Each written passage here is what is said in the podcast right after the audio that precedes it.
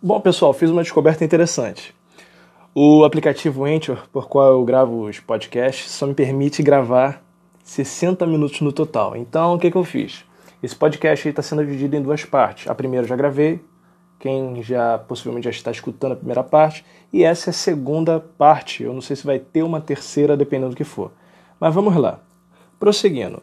No capítulo anterior, eu falei a respeito das modificações que houveram na Rússia devido à revolução, tudo mais, o desenvolvimento do governo stalinista, a União Soviética dentro da Segunda Guerra Mundial e o, e o governo de Khrushchev em decorrência da, da visão stalinista das coisas e tudo mais. E agora nós vamos prosseguir no governo dele e verificar as situações que ocorreram, porque nós tivemos, já falei aqui sobre a, a crise dos mísseis, que os Estados Unidos mandou, a ideia falou, olha, tira, tira a, os mísseis de Cuba, senão nós vamos te bombardear. Agora nós vamos estar falando da Guerra Fria, continuação no caso, e a estagnização. Vamos lá. Como eu falei aqui, gente, nós tivemos um conflito ideológico com a China. E o que foi esse conflito ideológico? Bom, acontece que como a União Soviética mudou alguns de seus ideais, a China ela tinha seguido o mesmo estilo de Stalin e tudo mais. Só que o que acontece? É, Mao Tse Tung, ele não foi muito a favor dessa mudança que teve dentro da, da, da União Soviética, dessa questão toda, então resolveram cortar relações com a Rússia, porque mudou tudo, tinham mudado a, a visão das coisas e tudo mais, então decidiram cortar relações com a União Soviética, ok? Bom, vamos prosseguir agora, tá bom? Eu sei que é muita coisa, gente, mas é bem legal de se ouvir, principalmente quando tem alguém narrando para você. Bom, dito isso, ocorreu que no 23º Congresso do PCUS, isso de março a abril de 66, revelou a ausência das representações da China e da Albânia. É, Brezhnev reconheceu o fracasso parcial do plano é, septenal, que foi de 59 a 65, e o oitavo plano quinquenal, foram adotadas então medidas para medidas propostas é, pelo Liberman destinadas a transformar as unidades de produção em verdadeiras empresas, dirigidas e impulsionadas pelas forças de mercados e preços. Além disso, depois de condenar as políticas imperiais dos Estados Unidos e proclamar seu apoio ao Vietnã do Norte e à Frente Nacional de Libertação do Vietnã do Sul, Brezhnev se pronunciou a favor de um desarmamento global e um pacto de não agressão com a OTAN, a diplomacia soviética atingiu sucesso em sua mediação no conflito indo-paquistanês de agosto de 65, que levaram ao acordo de Tashkent, e isso em janeiro de 66. Em abril desse ano, Leonard Brezhnev ele consolidou sua posição para ser reeleito secretário-geral do partido e a busca pela distensão, um objetivo perseguido pela gestão soviética, dissolução da OTAN e do Pacto de Varsóvia, foi o fator dominante na política externa soviética. Aí, o que aconteceu? Com a eclosão da Guerra de Seis Dias, já ouviram falar da Guerra de Seis Dias? Não? Vai pesquisar. O governo soviético rompeu relações com Israel e apoiou fortemente os países árabes. Eita, hein? Vamos lá. As tensões criadas pelo desenvolvimento dos acontecimentos na Tchecoslováquia levaram à invasão do país pelas tropas do Pacto de Varsóvia. A ocupação militar foi legalizada por um acordo entre a União Soviética e a Tchecoslováquia, isso foi em maio de 70. A ratificação do Tratado de Amizade Romeno-Soviético impediu as discrepâncias entre os dois países chegassem a um conflito. Por outro lado, a reunião Brezhnev-Tito resultou parcialmente em um capítulo de desentendimentos com a Iugoslávia, ou seja, teve uma consequência. O aumento da influência soviética na América Latina levou ao estabelecimento de relações com o Peru, e isso em fevereiro de 69, a Bolívia, e também é, a Venezuela, e isso em fevereiro de 70, a assinatura de um acordo de comércio com o Peru e a concessão de um empréstimo para o Uruguai. essa assinatura teve a assinatura do Pacto Germano-Soviético de Não Agressão de agosto de 70. Ajudou a consolidar o status quo europeu. Aí teve um antagonismo soviético-chinês. Passou disputas ideológicas para conflitos armados de fronteira. Não sei se você sabe, mas a China é grudada na Rússia, tá?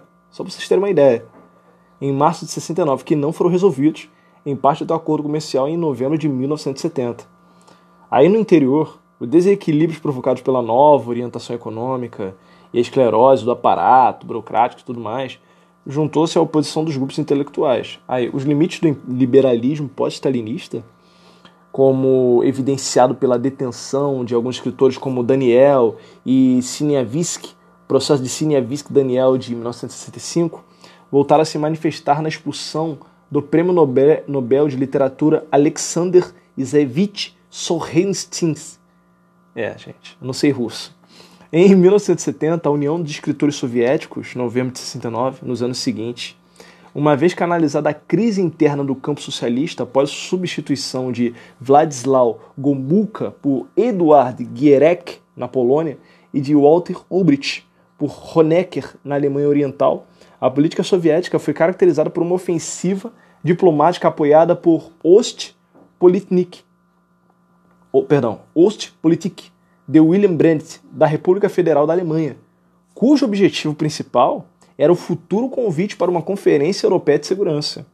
Agora vamos olhar o que aconteceu no Oriente Médio. No Oriente Médio continua a penetração soviética nos países árabes, um acordo político-militar de 15 anos de duração com o Egito, acordos com a Síria, Líbia, Iraque. Aí vamos lá. Apenas a retirada do embaixador do Sudão na União Soviética, principalmente a expulsão de conselheiros militares soviéticos no Egito, ameaçava a influência da União Soviética nessa região do terceiro mundo.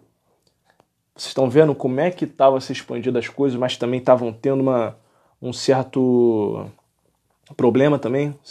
Vamos lá. A União Soviética ela apoiou o Vietnã do Norte. Aí vocês têm a guerra do Vietnã. E o Vietcong, mas continuou sua política de convivência e entendimento com os Estados Unidos. Tanto que você vai ter a conferência sobre desarmamento, a visita de Richard Nixon a Moscou, e isso aconteceu em 72, o acordo de cooperação espacial em agosto de 72, visita de Brezhnev aos Estados Unidos em 73 e Nixon a Moscou em 74, com a assinatura de um novo acordo de cooperação econômica e a proibição de testes nucleares subterrâneos. Gente, olha só. Pensar que os Estados Unidos e a União Soviética ficavam trocando farpas durante, durante alguns anos é pensar um pouco limitado, gente, porque vira e mexe você vai ter a, a, a, o trabalho em conjunto desses dois. Vamos lá. E outros países ocidentais. Por outro lado, a visita de Tito a Moscou consolidou a reconciliação entre os dois países e a concordância com os problemas do Vietnã e do Oriente Médio e a Conferência sobre a Paz e a Segurança na Europa, promovido pela União Soviética. No interior, o período anterior a 70 ficou caracterizado pela magnitude relativa dos conflitos decorrentes de intelectuais dissidentes soviéticos com a ressonância internacional em alguns casos, como por exemplo Andrei Sakharov e Sous Reinistinsin, também houve um ressurgimento do problema da minoria judaica disposta a emigrar para Israel, no qual se chegou a um acordo Estados Unidos e União Soviética em novembro de 74 e intensificou-se alguns conflitos religiosos, como o colocado pela população católica da Lituânia, isso em maio de 72, ou nacionalista, reorganizado, reorganização do partido e órgãos do governo na Ucrânia, em junho de 72. Em fevereiro de 76, realizou-se o 25º Congresso do PCUS, que confirmou e reforçou a hegemonia de Brezhnev, que é reforçada pela saída de Podgorny como presidente do Presídio do Soviético Supremo, isso em maio de 77, e assumindo essa posição Brezhnev. Aí vamos lá. Por outro lado, em 77, coincidindo com o 60 aniversário da Revolução Bolchevique, foi promulgada e entrou em vigor uma nova Constituição, que dava por cumprida e superada a fase ditadura do proletariado. Na União Soviética, reafirmava o papel de liderança máxima do PCUS na sociedade soviética. Em outubro de 80, Kosygin renunciou e Tikhonov se tornou o novo primeiro-ministro da União Soviética. A invasão soviética do Afeganistão, e isso ocorreu em dezembro de 79, levou ao desenvolvimento de uma nova etapa de tensão da Guerra Fria, entre as duas superpotências, que foi agravada pela implantação de novas bases de mísseis na Europa. O negócio estava começando a ficar quente. No plano interno, a União Soviética intensificou a repressão ao dissidente e enfrentou uma grave crise econômica em 80. Aí vamos lá, entramos então agora cri a crise nos anos 80. Você que está me ouvindo, espero que esteja gostando desse podcast, ok? É, não esqueça de visitar o nosso canal, tá? Não acabou não, gente. Só estou fazendo um comercial aqui que é bem legal. Se você está me acompanhando, ó, faz aquele lanche, tá voltando do trabalho, vai me escutando aí, porque tem muita coisa ainda a ser dita. E espero que tenham gostado, galera. Se vocês estão gostando, vai lá no meu Instagram pessoal, arroba natan.spires93, ou visita também o canal Jornal na História, se torne mais um inscrito. Conteúdo de qualidade para você aprender história. Indica para seu filho, seu sobrinho, seu neto, sua filha, sua, seu filho e tudo mais. Vamos lá. A estagnação econômica e os gastos excessivos com militares crescentes começou a comprometer os bons indicadores sociais e o crescimento econômico. As taxas de crescimento econômico, que nos anos 50 e 60 variavam de 5% a 8%, caíam para menos de 3%, até atingir o crescimento zero na primeira metade dos anos 80. Em 80, a União Soviética deixa de ser a maior economia do mundo e é ultrapassada pelo Japão. Vocês viram como é que as coisas estavam, né? A estagnação econômica da União Soviética transformou-se em crise nos anos 70. Entretanto, alguns fatores, incluindo a boa administração econômica das autoridades na época, permitiram que a União Soviética mantivesse uma economia planificada por mais tempo. Isso ajudou, de certa forma. A distensão política da Guerra Fria, promovida por Brezhnev, permitiu algumas reduções dos gastos militares. A alta dos preços do petróleo, é, e das commodities agrícolas permitiu que, que o país conseguisse aumentar as exportações totais, principalmente em moeda forte. O aumento das exportações permitiu que a União Soviética continuasse a enviar ajuda militar e econômica aos aliados pobres, principalmente na África. Ao mesmo tempo em que rejeitava recursos na economia nacional, entretanto, a mudança de estratégia dos Estados Unidos no fim de 70 início de 80, com a retomada da Guerra Fria e da corrida armamentista, iria aprofundar a crise soviética. Para quem acompanha até mesmo a série Stranger Things, essa última temporada, você teve indício da questão dos russos e tudo mais. Tanto que nessa quarta, para quem viu o Taser, parece que vai ser explorado mais esse lado da Rússia. Vamos lá. Os custos militares da Guerra Fria já estavam insustentáveis para a União Soviética no fim dos anos 70. O país mantinha forças. Bebi uma água aqui, gente.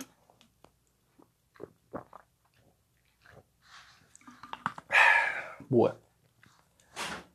Perdão. Os custos militares da Guerra Fria já estavam insustentáveis para a União Soviética nos fins dos anos 70. O país mantinha forças armadas de quase 2 milhões de homens, sendo 1 milhão mobilizado na Europa Oriental. Quando a China, quando a China se aproxima dos anos é, 70 e passa a ameaçar a União Soviética, a situação piora. A China estacionou quase um milhão de homens na fronteira com a União Soviética. E para contrabalançar, essa teve que estacionar outro um milhão de homens na fronteira com a China. Os custos desta mobilização permanentemente começavam a se mostrar insustentáveis no início dos anos 80, com o envolvimento soviético no conflito do Afeganistão. Estão vendo como é que as coisas ficaram, galera? Mas vamos lá. A partir de 78, 79, os Estados Unidos e alguns de seus aliados, como a Arábia Saudita, começaram a financiar e armar os mujahidins fundamentalistas islâmicos no Afeganistão. Aí vamos lá. Você observa certos ataques terroristas. Lembre-se, quem armou esses terroristas no passado, em questão de estratégia, de economia e tudo mais, foi o próprio Estados Unidos. Na prática, para que eles lutassem contra o governo socialista que havia se instalado nesse país, ou seja, os Estados Unidos armou esse grupo para que eliminasse o socialismo desse país. Acabou que, o inimigo, acabou que os Estados Unidos acabou criando um inimigo gigantesco. Na prática, os Estados Unidos criaram uma armadilha. Foi uma espécie de Vietnã para a União Soviética. Nas palavras do então Conselheiro de Segurança do governo americano, é, Zbigniew Brzezinski, ou seja, uma guerra longa com altos custos econômicos e humanos, sem chance de vitória, lutando contra um inimigo disperso e determinado, que recebia ajuda militar de da outra superpotência rival. Ok? Literalmente, os Estados Unidos criaram uma bomba que a União Soviética teve de lidar. Os custos da guerra do Afeganistão foram altos para a economia em crise como a, a soviética, né? E acabaram tendo efeito imaginado pelos Estados Unidos. Estenderam ao máximo e desgastaram profundamente a capacidade econômica e militar da União Soviética. Aos custos da guerra do Afeganistão, somou-se, gente, para vocês terem uma ideia, os custos crescentes da ajuda que o país tinha que enviar a país socialista muito pobre em guerra civil como Angola, Moçambique, Etiópia, cujo governo enfrentavam o recrudescimento dos conflitos internos contra os insurgentes apoiados pelos Estados Unidos. Ou seja, a União Soviética ela ficou numa situação de crise pelo seguinte: tinha que ajudar um lado, aí tinha o outro, tinha que enviar tropa, e ainda tinha que lidar com as insurgências de grupos que tinham auxílio dos Estados Unidos ali e tudo mais. Mas vamos lá.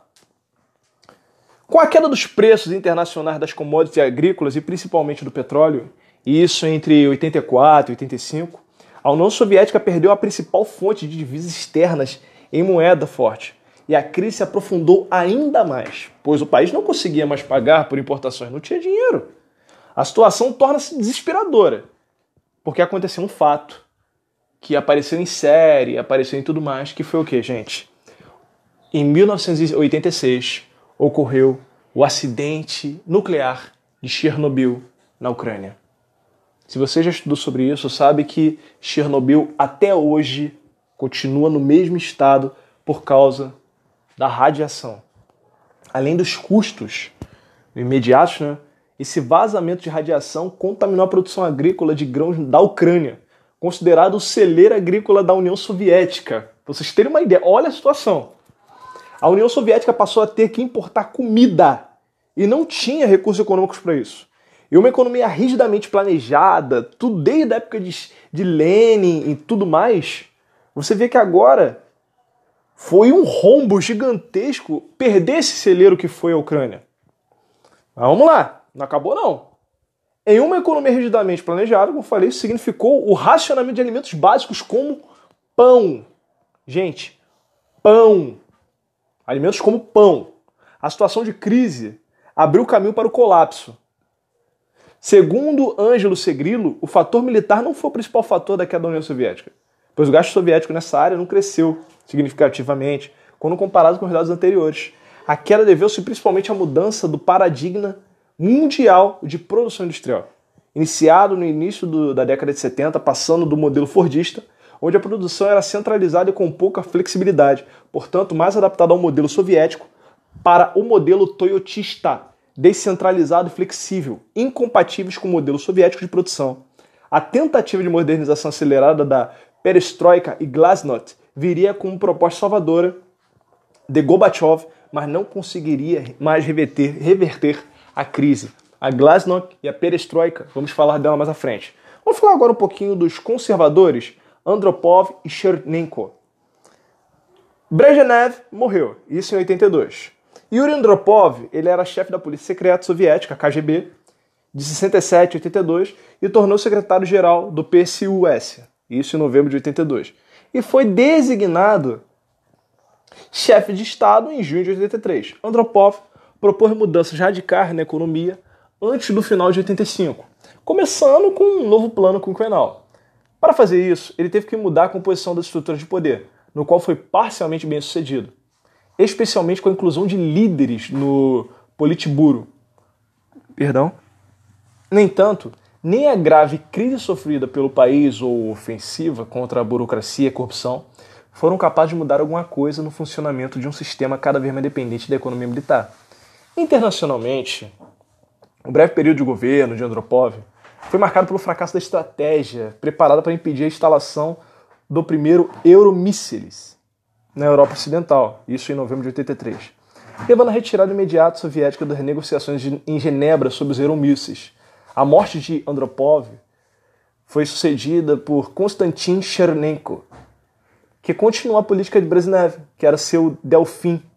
Durante seu governo, que também foi breve, se operou a volta da burocracia paralisante e intensificou o antissemitismo e repressão de intelectuais dissidentes. No exterior, Kremlin se opôs à participação soviética nos Jogos Políticos, nos, perdão, nos Jogos Olímpicos, no verão de 84. A visita de Honecker à República Federal da Alemanha a negociar com Washington a qualquer possibilidade de compromisso no, no conflito no Afeganistão. Essa política isolacionista sofreu uma mudança depois da visita do ministro dos Negócios Estrangeiros soviéticos, Andrei Gromyko, aos Estados Unidos, onde se reuniu com o presidente Ronald Reagan, isso em setembro de 84, e o vice-primeiro-ministro Ivan Arjipov, à China. O anúncio do presidente Reagan, após a sua reeleição, isso em novembro de 84, para desenvolver um novo programa militar chamado Iniciativa Estratégica de Defesa, o SDI, conhecido como Guerra nas Estrelas, determinou a União Soviética a regressar à mesa das negociações de Genebra sobre controle de armamentos. Já doente, desde antes de suceder Yuri Andropov, Chernenko finalmente morreu em 11 de março de 85. Galera, antes de eu entrar aqui na era Gorbachev, é, eu quero falar e fazer um comentário a respeito do Muro de Berlim, ok?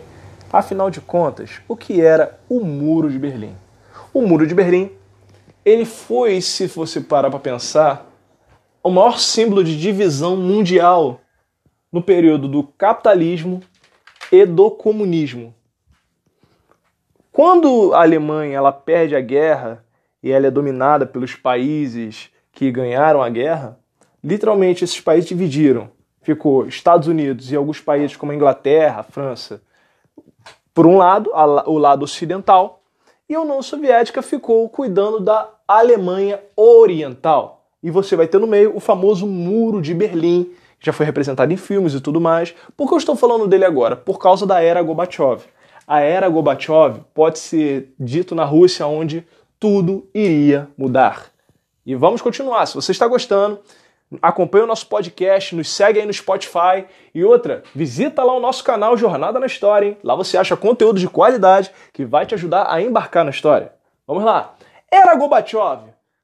E pode-se pensar que é uma era pequena, que vai durar de 85 a 91. Vamos lá. Mikhail Gorbachev foi o último dirigente soviético e um membro mais jovem, tinha 52 anos, do Politburo, assumiu o cargo de secretário-geral da PCUS, Partido Comunista da União Soviética, em março de 85, substituindo Konstantin Chernenko, que faleceu naquele ano, lembram?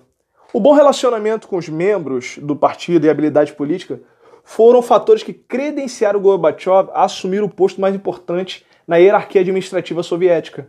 Defensor de ideias modernizantes, instituiu grandes projetos inovadores ao conservadorismo, que é conhecido como a perestroika, a reconstrução econômica, teve também a democratização, democratização o uscorenia, desenvolvimento econômico, e a glasnost, a transparência política. Normalmente, as mais conhecidas são a perestroika e a glasnost.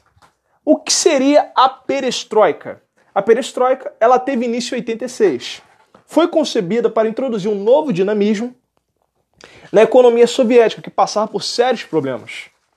Para que os setores econômicos do país tivessem uma expansão qualitativa e quantitativa, foram introduzidos mecanismos para estimular a livre concorrência.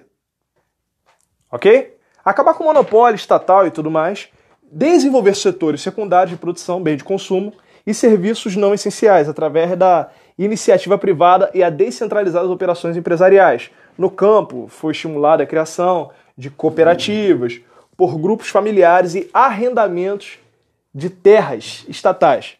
A proposta também foi incentivar empresas estrangeiras a atuarem no país. Houve ainda uma redução dos gastos do governo, principalmente na indústria bélica. Eu lembro também que, e isso, gente, estou relembrando muito meu passado em algumas coisas aqui. Esse mesmo professor meu ele falou que quando entrou uma das primeiras empresas capitalistas a adentrarem na Rússia. Quero ver quem vai adivinhar, cara. Eu, se eu achar essa charge, eu vou jogar dentro do, do, do meu Instagram, lá para vocês curtirem. Porque, gente, e isso eu vou jogar no Instagram do, do, do canal, ok? Eu vou jogar lá. Eu vou depois, eu quero que vocês visitem o canal, porque lá tem conteúdo de qualidade, tá bom? para vocês conseguirem é, ter uma ideia do que eu estou falando. Essa imagem, ela mostrava essa primeira empresa adentrando o, o, a União Soviética. A União Soviética estava adentrando a União Soviética. E para vocês terem uma ideia, a primeira empresa que vai adentrar vai ser o McDonald's. E tem uma charge que representa muito isso, que era uma fila. Lembrando, essa charge é antiga, né? Uma fila, aí tudo em preto e branco. Aí tava o túmulo de Lenin, e do lado do túmulo de Lenin, o McDonald's. As pessoas faziam fila para adentrar o túmulo de Lenin e agora estava fazendo fila para adentrar o McDonald's. Mas vamos prosseguir. Vamos lá que a gente já está chegando no final. Entramos agora também na Glasnost. Na área política e social, a Glasnost pretendeu colocar novos paradigmas no ponto de vista soviético. Para a União Soviética tivesse um desenvolvimento forte e profícuo, era necessário colocar uma nova mentalidade em todos os segmentos da sociedade. Assim, a proposta foi de acabar com a burocracia política, combater a corrupção e introduzir a democracia em todos os níveis de participação política, ou seja, autorizou o que, gente? O pluripartidarismo. Na Rússia não tinha o pluripartidarismo, lembram? Eram sucedidos por pessoas do mesmo partido e tudo mais. A Glasnost também libertou os dissidentes políticos e permitiu a liberdade de imprensa e expressão. É, gente, não era permitido questões religiosas, é, a, a mídia criticar o governo, expressar opinião e tudo mais. Não podia isso, senão você sumia. Vamos lá. O fim da Guerra Fria e a contagem regressiva da União Soviética. Em 89, teve as primeiras eleições livres no mundo socialista, com vários candidatos e com a mídia ali para decidir. Ainda que muitos partidos comunistas tivessem tentado impedir as mudanças, não teve jeito, gente. A perestroika e a glasnost tiveram um efeito positivo na sociedade. Assim, os regimes comunistas, país após país, começaram a cair. A Polônia, a Hungria negociaram eleições livres, com destaque para a vitória do Partido Solidariedade na Polônia. A Tchecoslováquia, Bulgária, Romênia e Alemanha Oriental tiveram revoltas em massa, que pediram o fim do regime socialista. Ok? E na noite de 9 de novembro de 89, aconteceu o maior marco do mundo e da história europeia a queda do Muro de Berlim. Ele começou a ser derrubado depois de 28 anos de existência. Antes da sua queda, houve grandes manifestações em que outras coisas se pedia a liberdade de viajar. Além disso, houve um enorme fluxo de refugiados ao Ocidente pelas embaixadas da FR, RFA, principalmente em Praga e Varsóvia, e pela fronteira recém-aberta entre a Hungria e a Áustria, perto do lago Neusiedl. Gente, pra vocês terem uma ideia, o muro de Berlim separou famílias. Quem passava para lá não podia passar, tomava tiro. Era totalmente diferente, um lado do outro. Em 90, com a reunificação alemã, a União Soviética caiu com, cai com o posto de quarto maior PIB mundial. Este quadro piora rapidamente com a nova crise da transição para o capitalismo nos anos 90, quando a Rússia torna-se o 15º PIB mundial. Entre 87 e 88, a Rússia abdicou de continuar com a corrida armamentista com os Estados Unidos, assinando uma série de acordos de limitação de armas, estratégia, convencionais. A União Soviética ela iniciou a retirada do Afeganistão e começou a reduzir a presença militar na Europa Oriental. Vocês estão vendo como é que está ficando a situação da União Soviética, que era uma gigantesca mãe que abraçava todos, que ajudava todos, investia, era poderosa, agora estava esvaziando. O governo soviético ele pressionou os aliados pela negociação de paz em conflitos com a guerra civil angolana, onde os termos para o fim do conflito são estabelecidos em acordo dos Estados Unidos, Angola, Cuba África do Sul. Esta nova postura também significou a redução de todas as formas de apoio político, financeiro e comercial. Esta potência dava a regimes aliados em todo o mundo. No, no plano interno, Gorbachev enfrentou grandes resistências né? da oligarquia, dos burocratas, partidário. A linha dura do partido via a postura de Gorbachev no plano internacional com covarde. É, ele foi chamado de covarde. E acusavam de trair a União Soviética e o socialismo.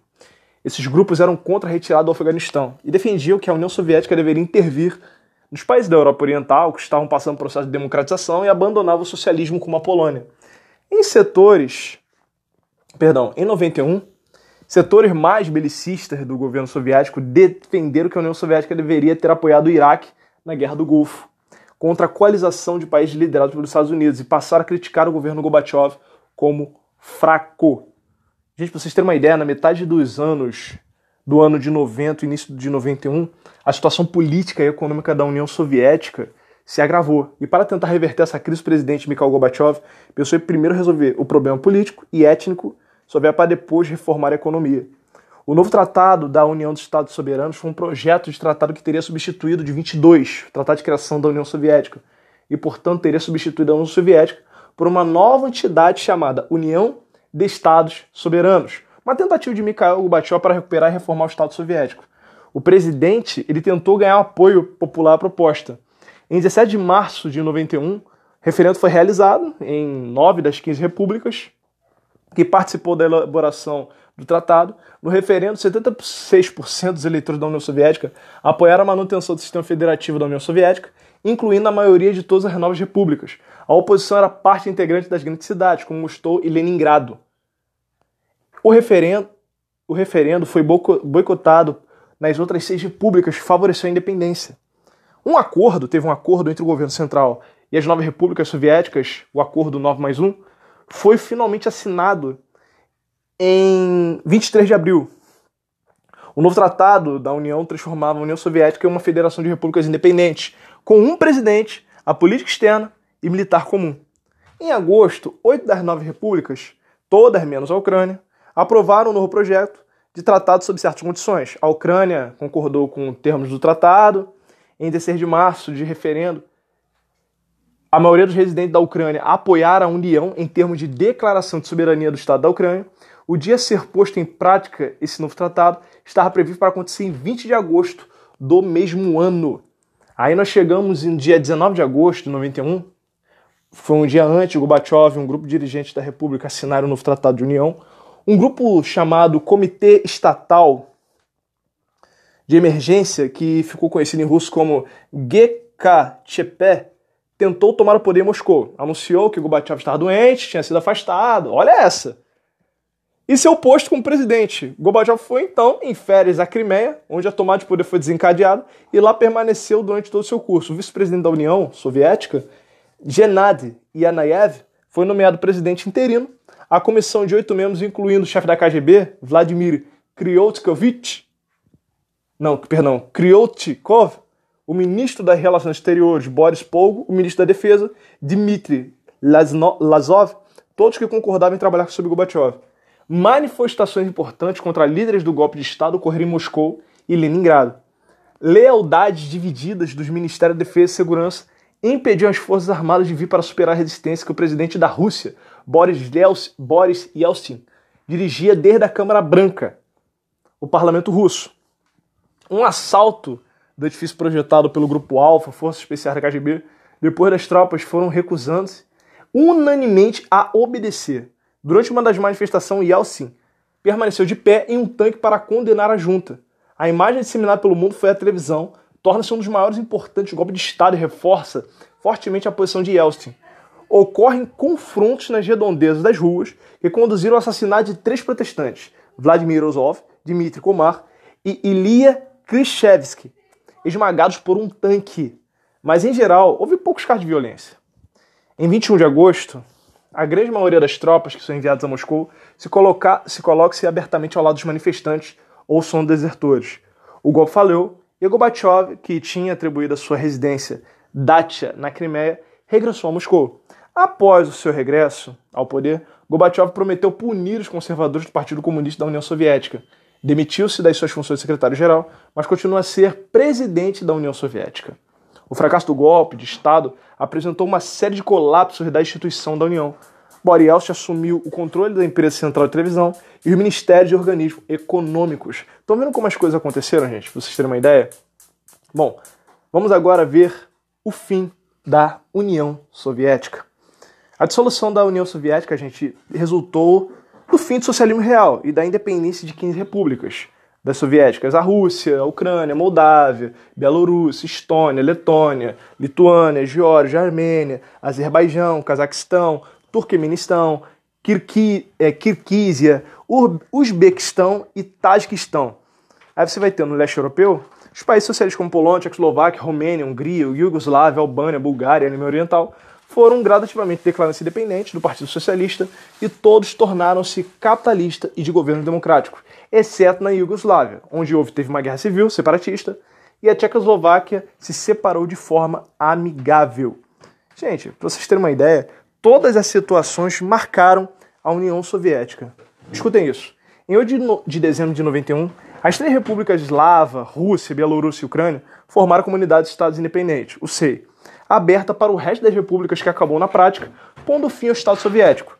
No dia 21 de dezembro, 11 das 15, 15 repúblicas soviéticas em Alma Alta, capital do Cazaquistão, endossaram a SEI, decretando o fim da União Soviética.